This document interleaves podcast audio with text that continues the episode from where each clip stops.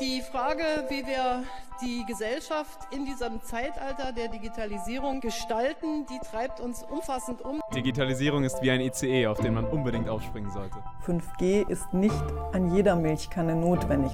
Das heißt, wir digitalisieren eigentlich den gesamten Lernprozess. Man gibt zwei äh, Keywörter an, Digitalisierung und Hochschule. Ist es eigentlich erbärmlich, was man dort findet? Klingt, als wäre da Gesprächsbedarf. Ja, dann lass uns doch darüber reden. Wir sind Campus Reloaded und ab Ende Januar könnt ihr uns dabei zuhören. Boah, ich glaube, das wird richtig gut, Leute.